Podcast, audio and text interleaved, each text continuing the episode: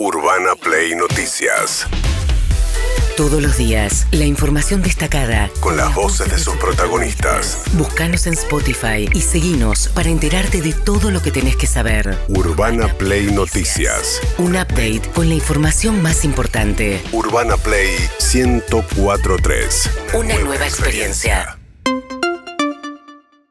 Bien, la noticia ayer fue eh, la carta en la que Cristina Fernández Kirchner ratificó que no va a ser candidata a nada. ¿eh? Mascota del poder no soy, dijo Cristina Fernández Kirchner. ¿eh? dijo que el proceso electoral está totalmente condicionado por el poder judicial, que responde al gobierno, a la oposición, perdón, y que esa es la razón por la cual ella no se va a presentar de candidata a nada en estas elecciones. Esto lo hizo mientras transitaba el Congreso peronista y desfilaban los kirchneristas diciendo tiene que ser Cristina. O sea, fue un- los dejó a más de uno, quedaron.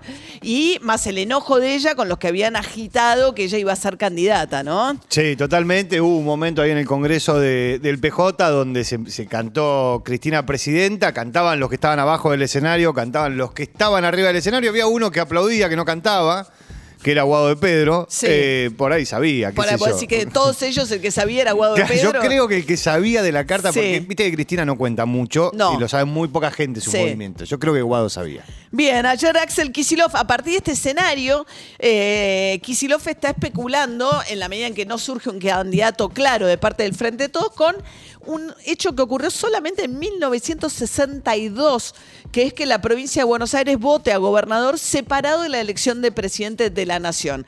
Axel Kisilov ayer. Que ahora la Corte Suprema se dio el lujo, porque no le gustaba a los que iban a ganar, suspender elecciones cinco días antes. Y uno que es gobernador y tiene esta responsabilidad, a mí me dicen, vas a desdoblar, no desdoblar. Y bueno, pero si tenemos una Corte Suprema que cree que puede meterse encima de las provincias y resolver cómo son las elecciones, quién puede ser elegido, cinco días antes. Estamos en una situación realmente de una precariedad. Por eso creo que hay que recordar tanto cuando se recobró eh, la democracia eh, en el año 83, como cuando esa democracia se le empezó a dar un contenido totalmente distinto a partir de los gobiernos de Néstor y Cristina. Bueno, pero él mismo también está manteniendo la incertidumbre hasta último momento. Dijo Carlos Bianco en un reportaje hoy que publica Página 12 eh, que van a definir después de la presentación de candidaturas, que es el 24 de junio, Sí. que recién ahí van a decir qué día votan los, los bonaerenses la- a gobernador.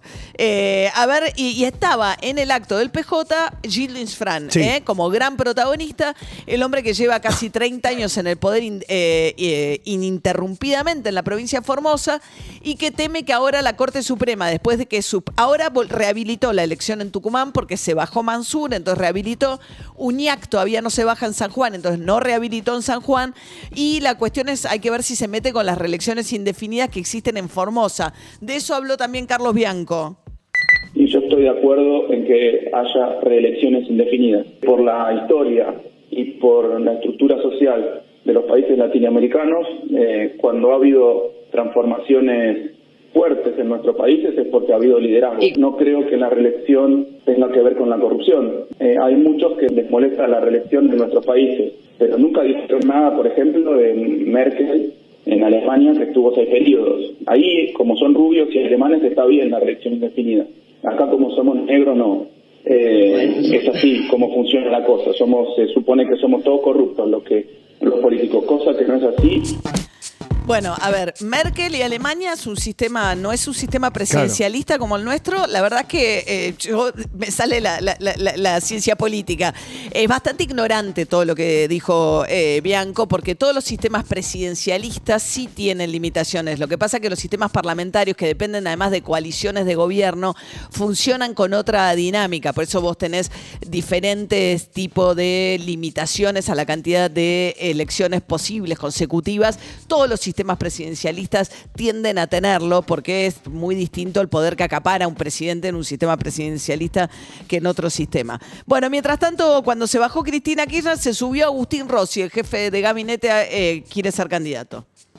Yo venía diciendo que si primero que si el presidente tomaba la decisión que finalmente tomó de no ser candidato a la reelección, yo iba a evaluar esa posibilidad. Cuando me preguntaron si competiría contra Cristina, dije que obviamente que obviamente que no y dije que me había puesto como fecha, no como fecha límite, pero sí como un punto de inflexión este martes que era la fecha del Congreso partidario.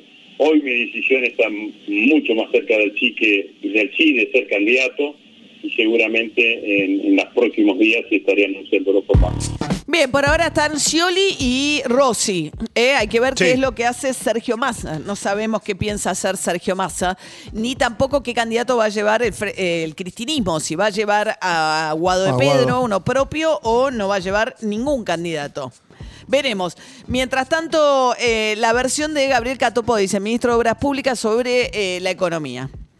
Hay una Argentina que, que no se está viendo, hay una Argentina que, que no es la del AMBA, la de las 20 manzanas de Palermo, que es la que de alguna manera se va expresando provincia por provincia con, con resultados que son, que son muy claros. Y, y en esas provincias, por supuesto, estamos llegando a todos los pueblos de la Argentina con agua, con cloaca, con escuelas, con, con universidades, y estamos seguros que, que mucho de todo eso ayudó y ayuda para que hoy los gobernadores ganen sus elecciones, pero también para que el peronismo esté, este, bueno, en posición de poder ganar en octubre.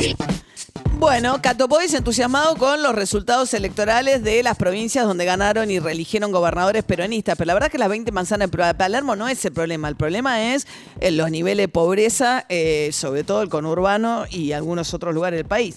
Mientras tanto, Horacio Rodríguez Larreta, que ayer inauguró el último tramo del Metrobús que va desde Independencia del Bajo hacia La Boca, eh, habló sobre la interna en la provincia de Buenos Aires del PRO.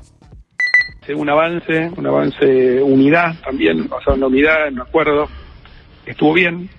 Yo ya había dicho hace tiempo que creía que en la ciudad teníamos que tener un candidato único, me había comprometido a trabajar por eso y ayer se confirmó. Así que eso es la ciudad y en la provincia de Buenos Aires vamos a las pasos. Competencia, yo voy con Diego Santilli, candidato a gobernador, y cada, cada candidato presidente tendrá su candidato a gobernador. Está bien la competencia. Bueno, hay que ver porque Kisilov le puede cambiar los planes. O sea, eh, eh, si le cambia los planes, hay que ver porque el candidato más fuerte hoy es Santilli para ellos. Entonces, si van eh, a una competencia desdoblada, eh, bueno, eh, eh, ah, no, pero las No, pasos se hacen en la misma paso, claro, facho, en la misma fecha. Van a Claro. paso normalmente. Acá el tema es que, por un lado, en Juntos por el Cambio, ¿no?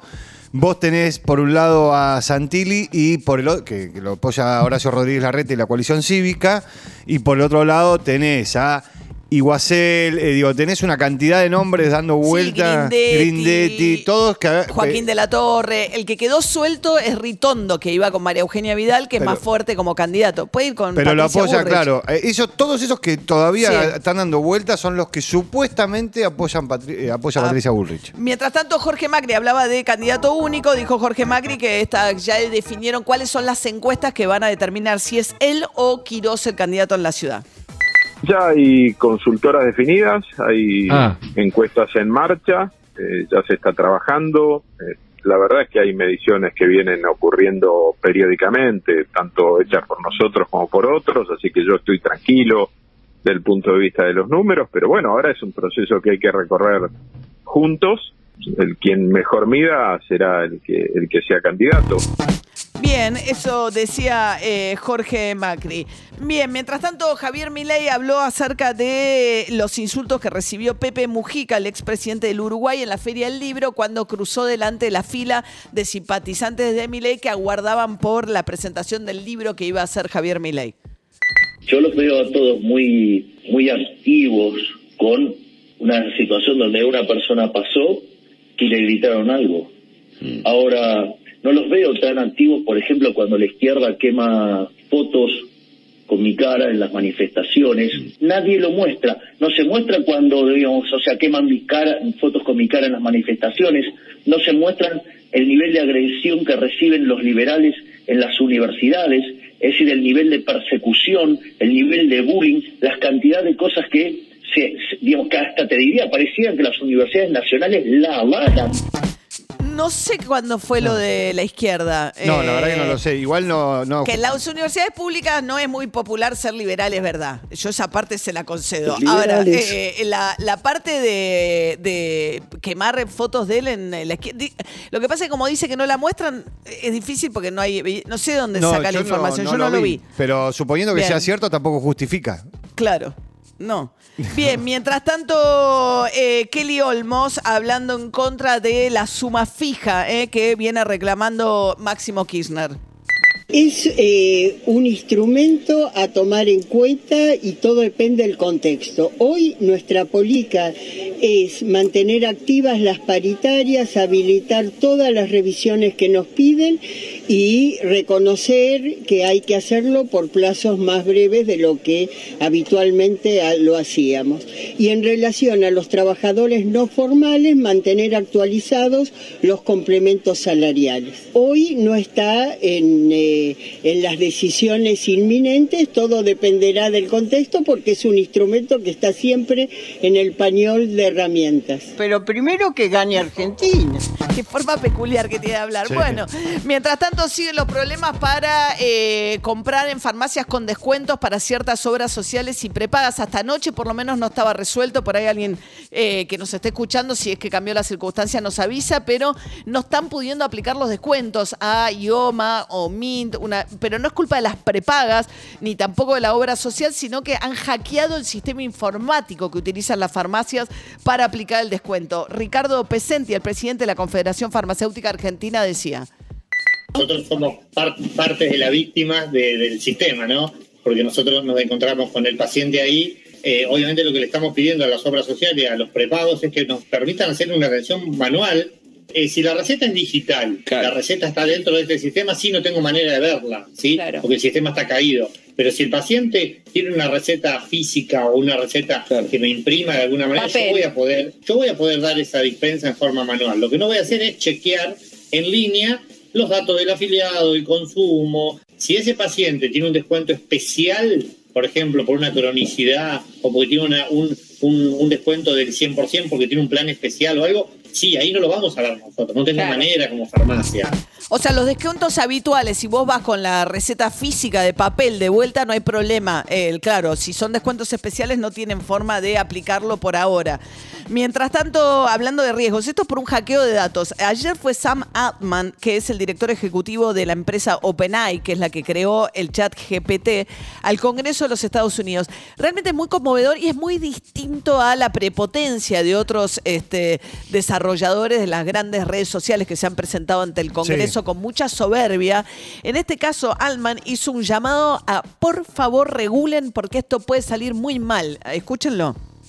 OpenAI was founded on the belief that artificial intelligence has the potential to improve Nosotros creamos OpenAI, que es la compañía, con la convicción plena de que la inteligencia artificial tiene la potencialidad para mejorar la calidad de vida de las personas. nearly every aspect of our lives, but also that it creates serious risks we have to work together to manage. Pero también la inteligencia artificial representa riesgos muy serios y tenemos que trabajar juntos para administrarlos. Yo lo primero que haría es formar una agencia. Él está proponiendo una regulación con una agencia del Estado que regule y autorice licencias a las empresas generado de inteligencia artificial generada. And can take that license away and ensure compliance with safety standards. Y Number en caso two, de que no cumplieran con ciertos estándares que se establezcan, que el Estado tenga la posibilidad de quitarle la licencia. Create a set of safety standards focused on what you said in your third hypothesis as the dangerous capability evaluations. Bien, y al- porque los senadores y diputados contaron escenarios que podían ser muy eh, ruinosos para la democracia. Associated Press, por ejemplo, hizo todo un trabajo, es que es una agencia de noticias, acerca de cómo podés interferir en el proceso electoral, con utilizando la voz de los candidatos y hacerlo decir cosas que no creen y mandarlo por mensaje a los, este, a, a los A teléfonos celulares, mandar por vota, votar a otro lado. O sea, vos podés generar Imagínate información una situación falsa. de tensión. Vamos a ver una situación de tensión entre Estados Unidos, Rusia, Estados Unidos, China. Digo, una, una situación de tensión bélica que tenga la posibilidad de generar información falsa de ese nivel, de ese tenor. Claro, pero además, bueno, ponele que entre gobiernos estén más prevenidos, pe- pero es un escenario también, pero entre individuos, o Sí, sea, sí. si la noticia falsa ya es lo suficientemente confusa, si yo encima puedo usar la voz de esa persona, eh, Donald Trump puso al aire un, un video falso de un presentador de CNN diciendo cosas que no dijo nunca respecto de Donald Trump a través de la inteligencia artificial. Así que un llamado fuertísimo eh, del propio creador de eh, chat GPT para pidiéndole a los legisladores norteamericanos que regulen y que regulen rápido. Urbana Play Noticias.